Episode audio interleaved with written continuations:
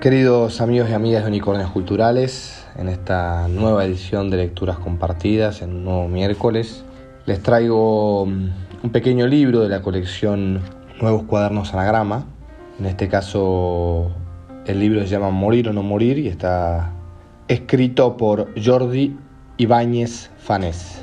Bueno, este pequeño libro obviamente mm, trata el tema de la muerte. Les voy a leer un pequeño fragmento de de resumen, digamos, de lo que, es el libro y por ahí después los introduzco en un pequeño fragmento. ¿Cómo se enfrenta nuestra sociedad a la muerte? ¿Cómo nos enfrentamos a ella como individuos? ¿Qué es una buena muerte y cómo debe regularse? ¿Cuáles son los límites éticos de la eutanasia como mecanismo para una muerte digna? ¿Cómo afronta la sociedad el suicidio? ¿Tendemos a esquivar la idea de nuestra mortalidad? ¿Son necesarios los ritos para afrontar el duelo? Los avances de la biomedicina permiten plantear en serio la idea de la inmortalidad.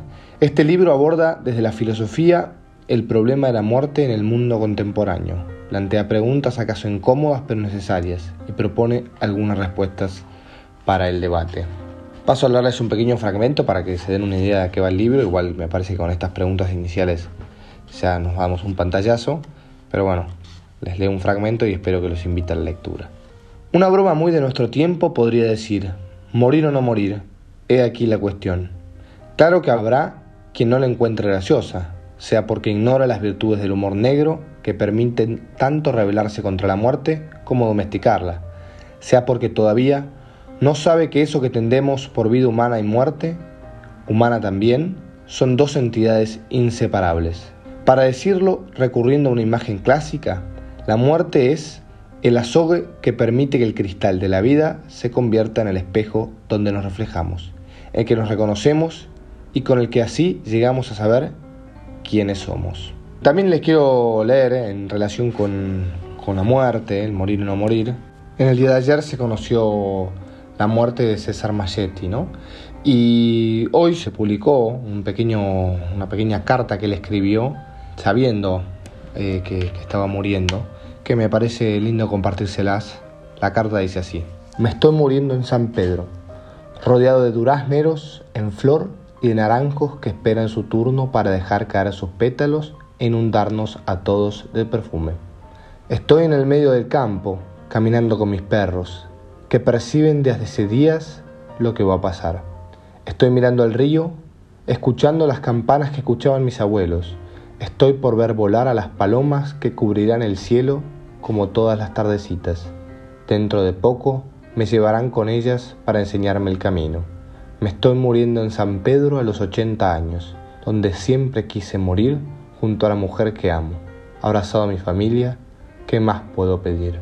Me estoy muriendo en paz, con la satisfacción del deber cumplido. César, 12 de septiembre 2022. Bueno, por ahí la, la muerte también trate mucho de esto, me parece. Respetar la dignidad de la persona esté también en respetar la muerte. Me parece que ojalá todos pudiésemos partir de esta vida con esta paz, ¿no? Y como él rodeado de sus seres queridos, en un lugar que amaba. Creo que mucho hablamos de la dignidad de, de, uno nace o donde uno vive, y me parece que a veces nos olvidamos la dignidad con la que uno parte, ¿no? y esto me trae a, a las condiciones en las que muchas veces encontramos a nuestros ancianos y cómo la sociedad los posterga y los pone a un costado, ¿no? Y al final terminan partiendo así, solos, en la oscuridad, en, en las tinieblas, me sale, ¿no? En las tinieblas de la soledad.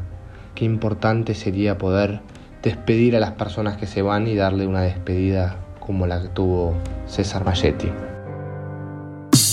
Seguimos en Facebook, arroba unicornios culturales.